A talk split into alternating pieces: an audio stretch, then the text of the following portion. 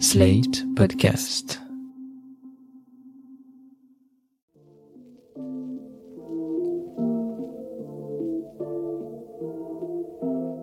Salut et bienvenue dans New Deal, le podcast IFRI Slate TTSO qui décortique l'actualité politique américaine en compagnie de Laurence Nardon, responsable du programme USA à l'IFRI. Bonjour Laurence. Bonjour Romain. Alors Laurence, la semaine dernière nous avons parlé du retour de Trump et cette semaine nous revenons aux démocrates. Après avoir été voté par les deux chambres, l'énorme loi de relance de Joe Biden, l'American Rescue Plan, qui prévoit 1900 milliards de dollars d'investissement pour relancer donc l'économie américaine, eh bien, cette loi-là devrait être signée par le président cette semaine. C'est important et nous en reparlerons. Mais ce qui occupe le camp démocrate actuellement, c'est un autre sujet, tout aussi important, peut-être même plus, celui de la protection du droit de vote. Il propose en effet un projet de loi dit HR1 qui supprimerait les nombreuses entraves au vote dont sont notamment victimes les minorités. Projet qui lutterait par ailleurs contre le découpage abusif des circonscriptions, ce qu'on appelle le gerrymandering, on vous en a parlé à de nombreuses reprises dans ce podcast, et cette loi toucherait également aux questions de financement de la vie politique. Enfin bref, c'est un texte crucial pour le fonctionnement de la démocratie américaine. Et pourtant, cette loi aura les plus grandes difficultés à être votée, et vous allez nous expliquer pourquoi. Mais d'abord, est-ce qu'il y a vraiment un problème d'accès au vote pour les minorités aux États-Unis, Laurence? Romain, c'est une question centrale et évidemment, elle est très polarisée. Aujourd'hui, aux États-Unis, on a des citoyens qui vivent véritablement dans deux univers parallèles. Vous avez d'un côté un certain nombre de républicains qui pensent sincèrement que l'élection de Biden en novembre dernier est le résultat d'une fraude massive organisée par les démocrates. Et de l'autre côté, vous avez des démocrates qui dénoncent en effet des attaques en règle contre le vote des minorités. Et vous savez qui a raison, Laurence? Même si, en tant que chercheur, je m'efforce de ne jamais prendre parti, eh bien, dans le cas qui nous intéresse, là, on ne peut pas renvoyer dos à dos ces deux réalités. Il faut affirmer que les républicains ont tort et les démocrates ont raison. Pourquoi? Parce qu'il y a eu 62 recours déposés par le camp Trump pour invalider tout ou partie des résultats de novembre dernier et un seul de ces recours a été accepté par une cour, en l'occurrence en Pennsylvanie. Le juge a accepté de reconnaître que les électeurs n'avaient que trois jours pour aller confirmer leur identité après le vote, si jamais ils n'avaient pas pu présenter leur pièce d'identité le jour du vote. Donc un recours accepté sur 62, on peut dire clairement qu'il n'y a pas eu de fraude massive. Mais les républicains sont un front uni contre ces élections? Il y a une majorité de républicains, en effet, qui pensent qu'il y a eu fraude, mais c'est pas une totalité. Là, je vous cite un sondage conduit par le Pew Research Center du 8 au 12 janvier, donc c'était après les événements du Capitole. Et dans ce sondage, on voit que 22% des électeurs de Trump pensent que c'est bien Biden qui a gagné l'élection. Mais de l'autre côté, 99% des électeurs de Biden pensent que c'est Biden qui a gagné l'élection. Donc on voit bien qu'il y a une minorité pas insignifiante de républicains qui reconnaissent la vérité. Chez les ténors du parti, on a toujours quelques modérés qui refusent de répéter le mensonge de la fraude, dont Mitt Romney et Liz Cheney, toujours les mêmes noms de modérés qui reviennent.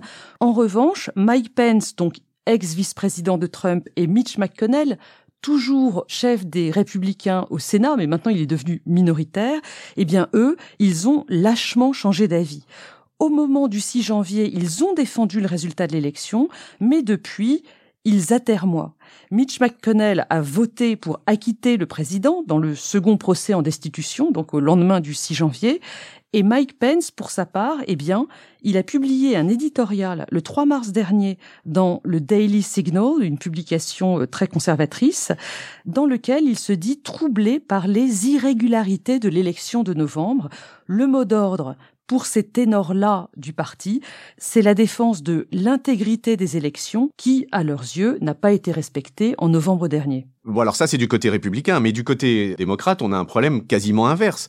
Personne ne conteste le résultat, mais en revanche, on dit au contraire qu'il y a un problème d'accès au vote, et en particulier d'accès au vote par les minorités. Tout à fait. Côté démocrate, on dénonce les attaques des États républicains contre le droit de vote des minorités, des attaques qui sont engagées depuis l'arrêt de la Cour suprême Shelby versus Holder de 2013 et qui se sont multipliées ces derniers mois et ces dernières semaines. Là, je sens que vous vous lancez dans un développement technique. Expliquez-nous ça simplement. Pour ceux que ça intéresse, on, en a déjà parlé en, en détail dans l'épisode du 7 octobre 2020. Il faut remonter au Voting Rights Act de 1965, la grande loi qui redonne véritablement le droit de vote aux minorités aux États-Unis. Ce Voting Rights Act contient une section 5 qui prévoit que tout changement de la loi électorale dans certains États doit être soumis et approuvé par Washington, c'est-à-dire soit par l'attorney général, le ministre de la Justice, soit par la Cour de district du district de Columbia. Alors, j'ai dit certains États parce que effectivement, il y a une liste qui est établie sur certains critères, donc euh, la constitution de la population, l'égalité entre noirs et blancs, etc. Ces critères, ils sont fixés par la section 4B de la loi de 1965. Or, l'arrêt Shelby versus Holder de 2013 a invalidé cette section 4B la partie de la loi qui établit les critères étant annulée, eh ben, on peut plus dresser la liste des États dont la loi est soumise à vérification. Et donc, on ne vérifie plus la légalité des lois des États fixant l'accès au vote. Et concrètement, ça a quelles conséquences? Bah, ça a des conséquences énormes. Et là, je vous renvoie au Brennan Center for Justice, qui est un centre de recherche sur le droit de vote et pour le droit de vote, parce que c'est aussi un centre militant, qui est situé à l'école de droit de l'Université de New York. Eh bien, le Brennan Center tient un compte précis. Au 19 février 2021, dans 43 États, il y a plus de 250 lois qui ont été introduites par des législateurs, donc républicains, dont les faits sera d'entraver le droit de vote des minorités. C'est sept fois plus que l'année dernière à pareille époque. De l'autre côté, il y a aussi 700 projets qui visent à assouplir l'accès au vote et qui ont été soumis par des démocrates dans également 43 États. Mais comme les législatures des États sont en majorité aux mains des républicains, ce sont les lois portées par les républicains qui vont passer et pas les lois portées par les démocrates. Pourquoi est-ce que les, les républicains cherchent à limiter cet accès au vote par les minorités? Eh ben ça, c'est une excellente question. Parce que je suppose que certains républicains pensent sincèrement qu'il y a des fraudes massives commises par des minorités et qu'il faut donc mieux surveiller, mieux contrôler leur accès au vote. Mais il y en a beaucoup d'autres pour lesquels c'est tout simplement un calcul électoraliste. Et là, il faut que je vous parle d'une étude qui est sortie en 2002, qui a fait beaucoup de bruit à l'époque, qui a été rédigée par des politistes américains euh, démographes, John Judis et Rui Tessera. Ça s'appelle The Emerging Democratic Majority. Et dans cette étude, ils expliquent que la transformation démographique du pays, donc le, le, nombre croissant de minorités par rapport à la population blanche, va produire automatiquement des victoires démocrates, parce que les minorités votent démocrates. Ils annonçaient ça en 2002. On a vu que c'était beaucoup plus compliqué que ça parce qu'en réalité, les blancs votent aussi démocrates et chez les minorités, il y a un certain succès à la marge d'une candidature Trump. On l'a vu en 2016, on l'a vu en 2020. Quoi qu'il en soit, c'est sur la base de cette crainte d'une transformation démographique qui entraînerait des défaites répétées des républicains que ces derniers s'efforcent de réduire le droit de vote des minorités aujourd'hui ce que vous dites est passionnant, mais donnez-nous des exemples concrets de ces entraves au droit de vote. Oui, je vais vous en donner deux et je commence par la Géorgie, un État euh, très important. Je vous rappelle que Biden n'a gagné en novembre dernier que de 12 000 voix dans cet État, donc euh, il n'y a pas beaucoup de marge. Eh bien, les républicains de Géorgie sont en train de modifier la loi électorale et ils se dépêchent pour que ce soit prêt pour les élections de mi-mandat de 2022. À cette date seront réélus le gouverneur de l'État et l'un des deux sénateurs de l'État. La loi propose de mettre fin à l'enregistrement automatique sur les listes électorales, d'interdire les urnes mobiles qui facilitent le vote par correspondance, de limiter ce vote par correspondance en exigeant une raison impérative de l'électeur, alors qu'actuellement on peut voter par correspondance un peu quand on veut, et enfin de restreindre le vote anticipé le week-end.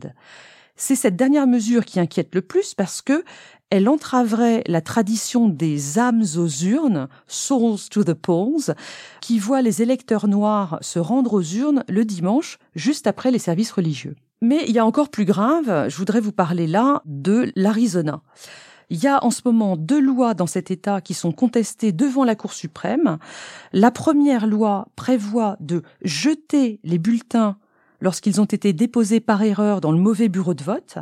Et la seconde loi, elle interdit la récolte de bulletins, ce qu'on appelle le ballot harvesting, lorsque des militants politiques ou des militants associatifs ou d'autres acteurs de terrain viennent ramasser les bulletins des gens pour les déposer ensuite dans les bureaux de vote. La Cour suprême a tenu les auditions sur cette question le 2 mars. On attend la décision dans les semaines qui viennent. Et c'est important parce que la Cour suprême va pouvoir confirmer ou affaiblir la section 2 de cette fameuse loi de 1965 dont je vous ai parlé. La section 2, c'est celle qui dit que les lois électorales réduisant indûment le vote des minorités sont illégales. Si les deux lois de l'Arizona sont annulées par la Cour suprême, eh bien ça va renforcer cette section 2 de la loi de 65. En revanche, si la Cour suprême confirme les deux lois de l'Arizona, eh ben ça va affaiblir la section 2 de la loi de 65 et ça ce sera un précédent extrêmement dangereux pour d'autres recours dans les mois et les années qui viennent. Bon, on voit bien le contexte et au passage, on mesure bien la différence du droit électoral américain par rapport au droit électoral français. Mais en introduction, on parlait de ce nouveau projet de loi, ce projet de loi HR1. Vous voulez pas nous en dire quelques mots, Laurence? Mais oui, parce que c'est évidemment extrêmement important. HR1, c'est pour House of Representatives 1. C'est la première loi déposée par la nouvelle législature. C'est le signe de son importance. Elle a un autre nom, c'est le For the People Act, c'est-à-dire la loi pour le peuple. Ce projet de loi, il est vraiment extrêmement vaste parce qu'il vise à établir des normes et standards fédéraux pour la pratique électorale dans les États. Par exemple, il établirait une bonne fois pour toutes quels sont les papiers d'identité qui peuvent être exigés des électeurs. Il établirait des normes et standards pour le vote par correspondance et le vote anticipé, au moins 15 jours dans tous les États. Il rendrait obligatoire les inscriptions automatiques sur les listes électorales, il autoriserait les inscriptions le jour du vote, les inscriptions en ligne, etc. Une autre mesure phare de ce projet de loi pour la communauté afro-américaine, il rétablirait le droit de vote des personnes sorties de prison. Et au-delà, il y aurait d'autres mesures très ambitieuses, vous en avez parlé en introduction, imposer par exemple des commissions non partisanes pour le redécoupage des circonscriptions électorales, et une réforme du financement des campagnes. On reviendrait sur l'arrêt Citizens United de 2010 qui, vous le savez, déplafonne les contributions. Il introduirait aussi la possibilité d'un financement public pour les campagnes du Congrès une dernière mesure très importante dans cette loi For the People, elle ferait du district de Columbia un véritable État de l'Union avec deux sénateurs. Bon, mais est-ce que tout ça a une chance de voir le jour véritablement, Laurence? Eh bien, ça risque d'être difficile. La loi de relance à 1900 milliards de dollars dont vous avez parlé en introduction, qui est en train d'être votée, a bénéficié de la procédure de réconciliation. C'est une procédure qui permet d'échapper au filibuster. Or, cette procédure, elle ne peut être utilisée que trois fois par an et pour des sujets bien précis le revenu, les dépenses et la dette fédérale. Cette loi sur le droit de vote, elle pourra donc pas bénéficier de la procédure de réconciliation et les démocrates du Sénat vont donc se trouver face à la minorité républicaine qui mettra en place un filibuster, cette procédure qui permet d'interdire le passage au vote et dont on a parlé maintes fois ici. Et ça, Biden ne peut rien faire contre? Eh bien, euh, Biden a fait ce qu'il a pu avec ses pouvoirs exécutifs. Il a signé un décret samedi dernier, le 7 mars. Au passage, c'était le 56e anniversaire des événements de Selma dans l'Alabama, un, moment euh, très important du mouvement des droits civiques euh, dans les années 60. Ce décret vise à encourager les agences fédérales à promouvoir des mesures favorables au droit de vote des minorités, mais évidemment, c'est beaucoup moins puissant qu'une loi comme la loi For the People. Oui, mais je me souviens que vous nous aviez dit dans un podcast précédent que le filibuster finira par être abrogé. Oui, on en parle effectivement. Il suffirait d'un vote à la majorité simple au Sénat pour en finir avec le filibuster. Mais c'est compliqué parce que ça revient à demander aux sénateurs de supprimer l'un de leurs pouvoirs les plus importants, même si c'est un pouvoir de nuisance. Et les démocrates eux-mêmes pourraient le regretter le moment venu lorsqu'ils feront de nouveau face à un président républicain. Et du coup, ce qui émerge ces jours-ci, c'est une autre solution qui serait tout simplement de réintroduire le filibuster original avec l'obligation de débattre réellement au Sénat pendant des heures. Même le sénateur démocrate centriste Joe Manchin, qui a mis euh, des bâtons dans les roues des plans de relance ces derniers jours, est favorable à une telle réinstauration du filibuster original. Ça pourrait donc évidemment euh, rendre possible le passage de cette grande loi for the people, mais aussi d'une autre loi dont je vous ai pas parlé, le John Lewis Voting Right Act, une loi qui rend hommage à John Lewis, l'un des compagnons de Martin Luther King qui est mort en juillet dernier, et qui vise à restaurer directement la loi de 1965. Eh bien, c'est sur cette perspective que nous nous quittons, Laurence, en vous remerciant une nouvelle fois pour ce podcast passionnant. Et je vous dis à la semaine prochaine. Merci Romain, à la semaine prochaine. New Deal chaque semaine sur Slate, TTSO, Lifree et sur vos plateformes de podcast préférées.